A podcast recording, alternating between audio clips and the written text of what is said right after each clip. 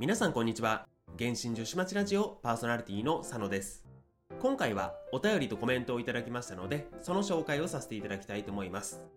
前回に引き続き少し短めになってしまいますがよろしくお願いいたします。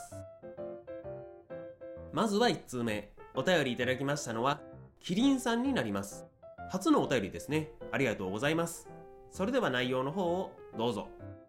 今80連くらいガチャ石が溜まっているのですが雷電の凸を進めるかナヒーダを当てるか迷っています。どうすればよいでしょうか？コメントありがとうございます。ライデンの凸を進めるかナヒーダを当てるかということでナヒーダ当てる前提の自信にあふれたコメント好きですね。まあ80連仮天井分はありますからね。すり抜けさえしなければ大丈夫ですね。で、ライデンのトツカ、ナヒーダですけど、これはナヒーダの確保が優先だと思いますね。ライデンの凸が次で何凸になるかはわからないですけど、ライデンの凸って、まあ、というか大体のキャラの凸って、そのキャラのダメージが上がるとか、使い勝手が良くなるとかなんですよね。なんで、そのキャラが推しでということならば、凸を進めていくのはもちろんありなんですけど、ライデンの2凸とか強いですしね。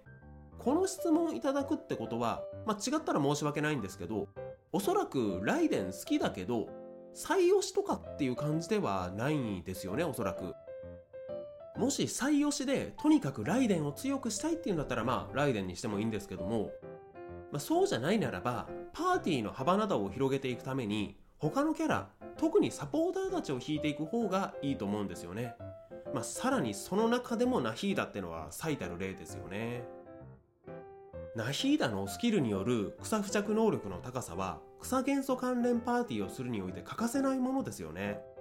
一応アルハイゼンとか白日で代用はある程度できるんですけどでも激化開花燃焼何でもいけるナヒーダはやはり全キャラの中でもかなり優先度が高いキャラだと思いますね。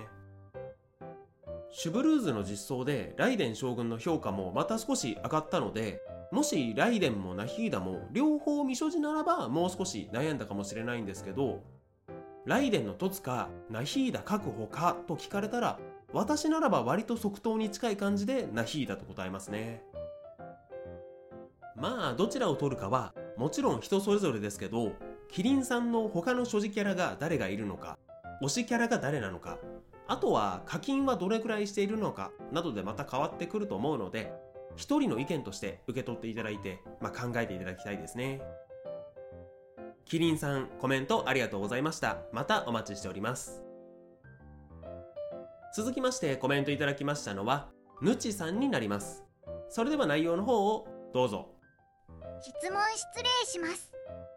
最近追加された新キャラのシュブルーズについての質問です。現在リネのパーティの編成にシュブルーズを組むため1体だけでも引くか悩んでます。現在リネのパーティはリネカズハ勝利ベネットで組んでますがかなり強力なサポーターのシュブルーズが登場したため編成に悩んでます。シュブルーズをサポーターに入れる場合リネシュブルーズ以外の2体はベネット5凸フィッシュルカントツリシア1凸シノブ2凸シャンリンカントツ北斗関突あたりが手持ちだと候補に上がると思います。シュブルーズ自体未所持かつ育ててないキャラもこの中にはいて自分で検証ができませんのでできれば佐野さんなりのおすすめを教えていただきたいです。もちろんダメージ計算等細かい数値はなくても結構です。あくまで佐野さんなりの解釈やおすすめで。長々文失礼しました。いつも投稿から3日以内には聞いてます。お仕事が大変な状況と前回聞きましたので無理のない範囲でポッドキャストも頑張ってください。コメントありがとうございます。これ面白いんですけどこのお便りいただいた後ぬちさんの TwitterX 見てたらシュブルーズのガチャ回されていまして特にライデン将軍もヨイミヤも望んでいなかったそうなんですけど、20連でライデン将軍神引きされていましたね。無心の結果がこれですね。物欲センサーってやっぱ怖いですね。ちなみにその20連では残念ながらシュブルーズは出てきてくれなかったみたいなので未だシュブルーズは未所持ですねで本題としてはリネのパーティーを変更するためにシュブルーズを引くかですね。ただですねこれ答えていくにあたり重要なのが私はリネもシュブルーズも持っていないんですよね。なんで普段から、まあ、情報とかは YouTube とかで仕入れたりするんですけど今回のシュブルーズもそうですね。でメインで見ているのが多分ですねぬちさんもたまにその方の動画リツイートされてたりするんで知ってると思いますけどあの夏によく食べる細い麺類の方ですね。まあそんなところから情報を得てたりするんで本家本元を見た方がいいとは思いますけどその教科書を読んだ私なりの解釈をお話しさせていただきたいと思いますね。まずヌチさんの条件でシュブルーズ入りのいいと思うパーティーとしてはリネ、シュブルーズ、ディシア、フィッシュルですね、まあ、役割としてはリネはもちろんメインアタッカーで炎元素キャラが3人なのでリネの添付も発動してダメバフ100%が場合によっては得られますね。まあ、条件として炎元素の影響を受けている敵にというのがあるので今回のようなカフカパーティーの場合炎元素がカフカで消費されて無効になる場合もあるかもしれませんけどね。次にシュブルーズは炎雷元素耐性マイナス40%最大40%までの攻撃力アップ。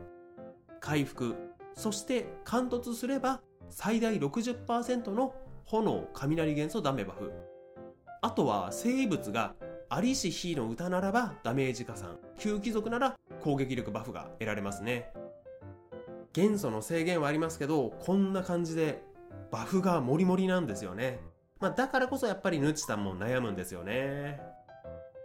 次にディシアは耐久枠として中断耐性付与とダメージカットが目的ですね。通常攻撃を振らないリネではトーマは使いづらそうですし北斗は爆発の回転などの関係で使いづらそうですからディシアが第一候補に上がってきますね。次にフィッシュルは雷元素の付着役ですね。生物に洗顔ローコ4セット装備すれば攻撃力20%も負けますね。現状のヌチさんが組むとすればこんなパーティーになってくると思いますねまあ、あとはこのパーティーならば炎共鳴で攻撃力プラス25%もありますからねまあ、新しく組むならこんな感じですね。それに対して、まあ、引くべきかってとこも考えるために、今までのパーティー見ていきますと、まあ、リネは変わらずメインアタッカーですね。まあ、ただ、炎元素がベネットしかいなくなってるので、固有添付が行きづらくなってくるのはちょっとありますね。で、ベネットは武器にもよりますが、だいたい1000くらいの攻撃力バフと回復、生物にもよりますが、旧貴族ならば攻撃力プラス20%バフ、教官ならばチーム全員の元素熟知プラス120っていうのもありますね。で、次に勝利はシールド兼元素耐性マイナス20%ですね。生物で洗顔ローコで攻撃力プラス20%バフを得ることができますね。まあ、ベネットがもし旧貴族を持っていないならば旧貴族でもいいですね。カズハは元素ダメバフ約40%と終的あとは生異物は水力4セットにしてるでしょうから元素耐性マイナス40%もできますねまあ、それからこちらも炎共鳴で攻撃力プラス25%もありますねなのでこちらのパーティーもうまく組み合わされてはいるんですよね、まあ、これらを先ほどのシュブルーズのパーティーと比べてみますと攻撃力はリネに大魔術を装備させたとするとバフ最大値のリネの攻撃力は630くらい今のパーティーの方が高くなりますね。でダメバフはシュブルーズが貫突ならば新パーティーの方が20%高いですが貫突していなければ現在のパーティーの方が40%高くなりますね。で元素耐性ダウンもマイナス20%現在のパーティーの方が低くできますね。計算苦手な私がチーム全体の DPS とか武器効果とかリネの固有添付のフィナーレの喝采などを無視したガバガバ計算してみるとリネのダメージは現在のパーティーの方が出そうなんですよね、まあ、特にシュブルーズが貫突未満ならば。なので現状の私のシュブルーズの評価としましては貫突前提とはもちろん言わないですけれども真の力を発揮するのはやっぱり貫突まで行ってからかなと思いますね。そう考えると星5キャラが特に欲しいわけでもないのに星4キャラ狙いに行くのはかなり厳しい戦いになると思うので1体だけでも引くか悩んでますって感じならば見送ってもいいんじゃないかなと今は考えていますね。まあピックアップの後半になってくるともう少し評価もまとまってきてもっと精度の高い情報出てくると思いますのでまあとりあえずもうちょっと待ってみてもいいかもしれませんねまあ今お話ししたことは先ほども言いましたけどもリネもシュブルーズも持っていない人間の話ですのでまあ、他の情報も少し探りながら決めていってほしいですね。まあ、もしまたやっぱり引くなんてことになったら Twitter とかでガチャの結果ポストしてくれると嬉しいですね。ぬちさんコメントありがとうございました。また質問などお待ちしております。続きましてコメントいただきましたのはラメンさん。まあ正式なラジオネームはラメンアット新格復刻までガチャキンさんになります。いつもありがとうございますそれでは内容の方をどうぞ佐野さん石川在住だったんですねでも佐野さんに被害があまりなくてよかったです。ここからは質問になるんですが今年の原神での目標ってありますか？僕の目標はガチャ金です。去年は少し回してしまったので。コメントありがとうございます。そしてご心配いただいてありがとうございます。私の住んでいる地域では体に感じるような余震もなくなってきましたし仕事がいつもより忙しいのはありますがまあいつも通りの生活をもう送れていますねで質問に関してですが今年の原神での目標ってありますか？ということですけどまあラメンさんはガチャ金ということですねまあ、先ほども言いましたけどもフルネームはラメンアット神格復刻までガチャ金さんになってますからねその神格が来るまでがまず第1弾のガチャ金ですね。まあ割と多分神格もそろそろ来ますよね。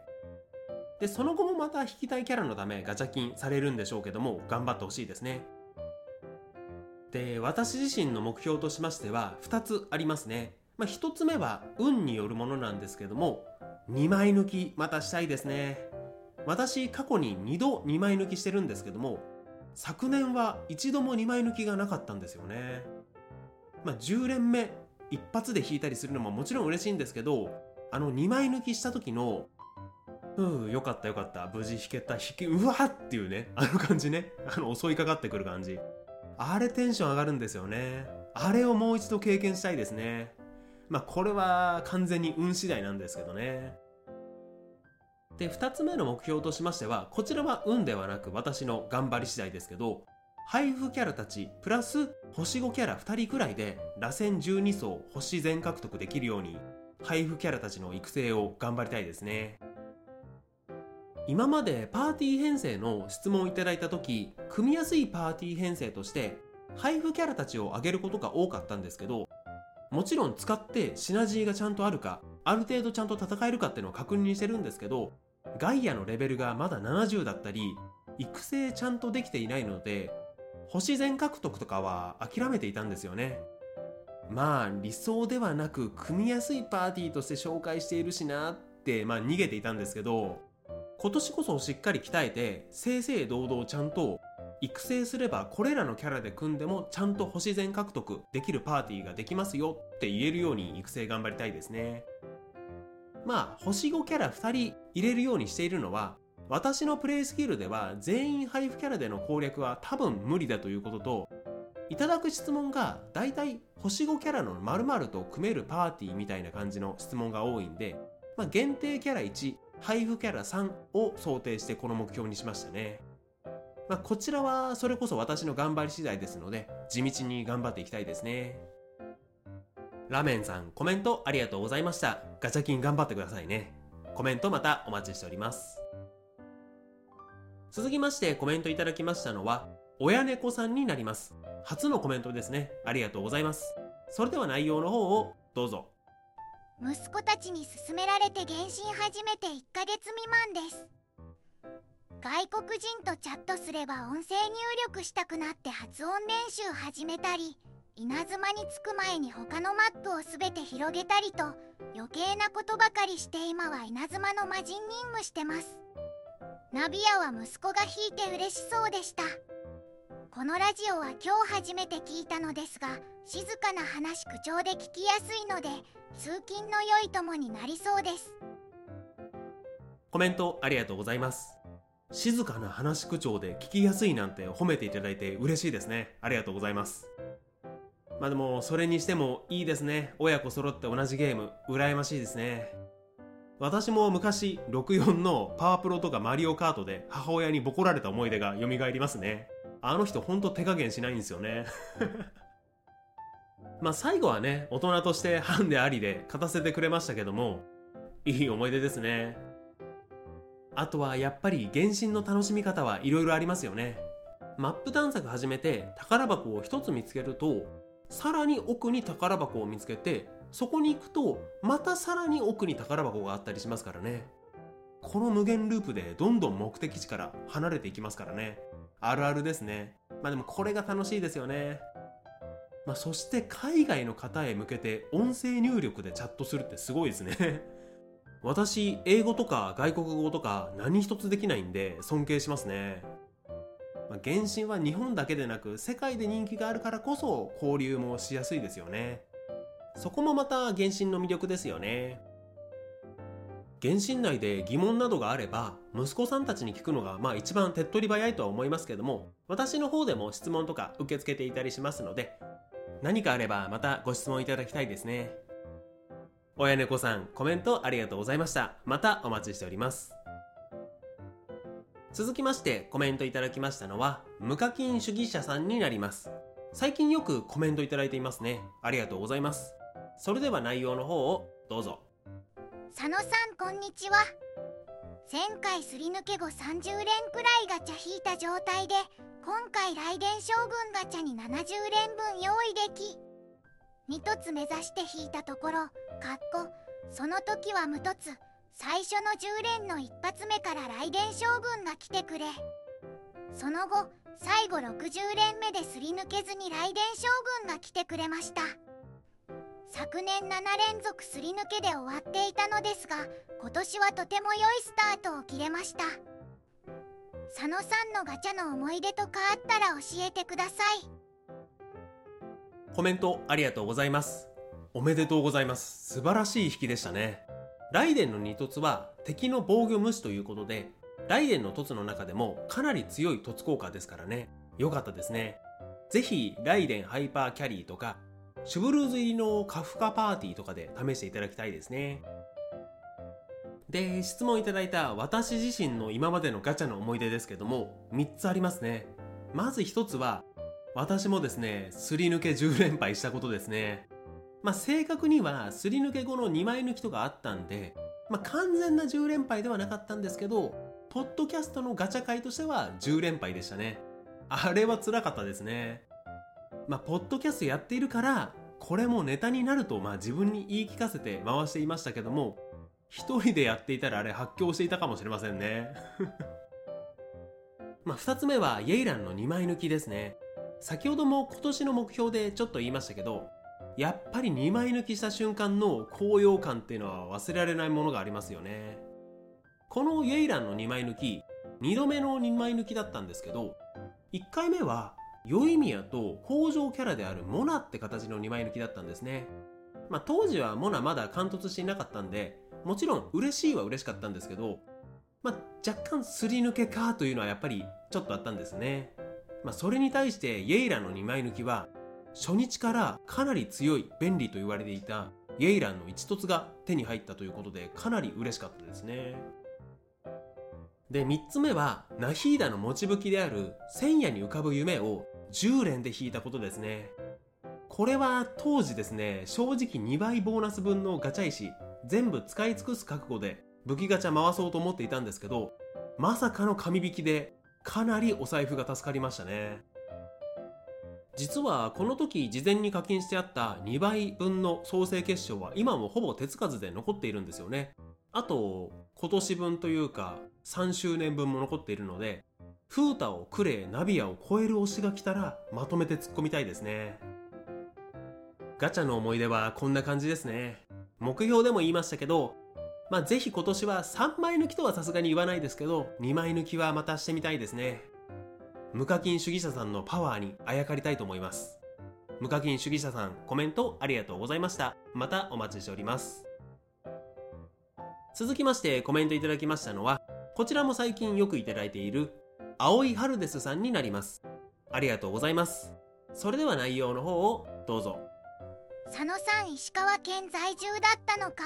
でも被害が少なそうでよかったです。ここからは質問なのですが、僕ベネット持ってないんですよね。わら。バフ要員がまず誰一人としていないので、ベネット狙いで引いてもいいと思いますか？友達は本気で狙いに行ってもいいみたいなことを言ってたんですけどどうなんでしょうか？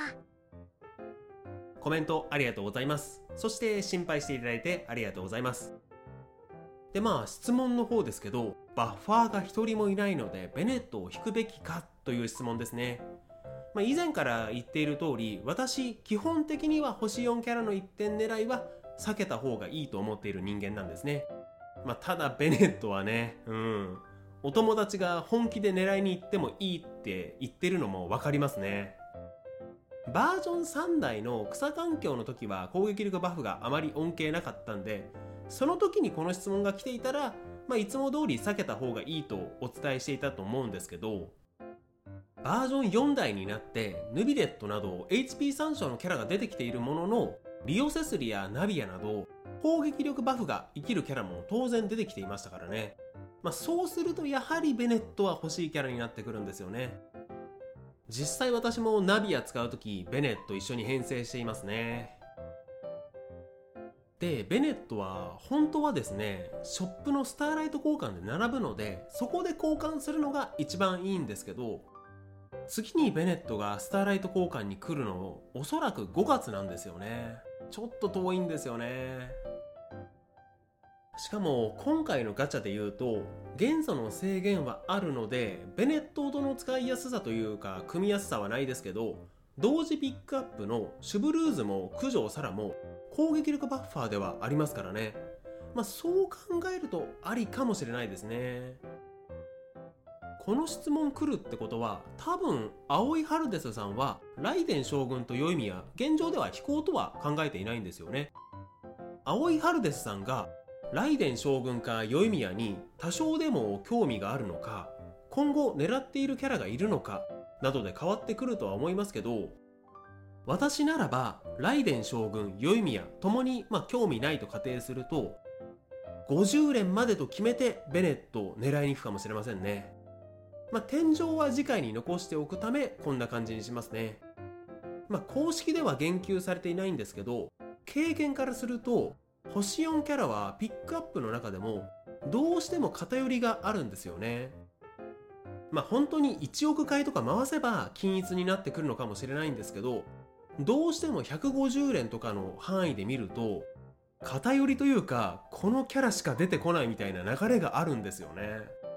なんで50連とかで出ないと150連とか下手したらそれ以上かかる可能性もありますからね。次の欲しい星5キャラのために天井を残しておくという観点と流れを見極めるという観点から引くならば50連のみと私ならば決めて引いていきますねまあでもベネットは一部の星5キャラよりも強い使いやすいキャラですからねしかもバッファーが誰もいないということならばお友達が言うように全力でチャレンジしてみるのもいいかもしれませんねもし引くならば早い段階でベネットが出ることを願っていますので、青井春ですさん頑張ってくださいね。お便りありがとうございました。またお待ちしております。続いて最後、パンダさんからになります。いつもありがとうございます。それでは内容の方をどうぞ。まさか佐野さんが石川県在住だとは思いませんでした。実は僕、名古屋住みで南海トラフ地震があるとか言われてるので怖いですね。コメントありがとうございます。そしてこちらも心配していただいてありがとうございます。先ほどもというかまあ先週から話していますけどもそうなんですね。私石川県在住なんですね。まあ今まで言ってこなかったのはね私たちみんなテイバット大陸在住ですからあまりリアルの住んでるところとかこのラジオ内で関係ないですもんね。私自身被害なかったんで、まあ、石川在住と言ったらただ心配かけるだけかなとも思ったんですけどいきなりお休みになったり投稿が遅れたらやっぱり心配してくれる方もいらっしゃるんで、まあ、一応お伝えさせていただきましたね。まあでも原神関係ないんですけどパンダさんも皆さんも気をつけてくださいね。まあ、先週火曜日に被災地の中では比較的被害の少ない七尾市の病院の方に私本業の方で行ってきたんですけど、まあ、ここではねあんまり暗い話になるといけないんでざっと省略しますけどもやっぱり備えは大切ですね、まあ、南海トラフは何年も前から来るぞ来るぞと言われていますし日本にいる以上どこでも地震はやっぱり起こる可能性ありますからね。実際どこでどのタイミングで来るかわからないですけど防災グッズというか備蓄の食料とかあとは水とかねこの機会に家族の方と相談しておいたらいいかもしれませんね。気をつけるに越したことはないですからね。パンダさんコメントありがとうございました。またお待ちしております。今回はこれで以上になります。ただ前回地震のことなどもあり私はすっかり頭から抜けてしまっていたんですけども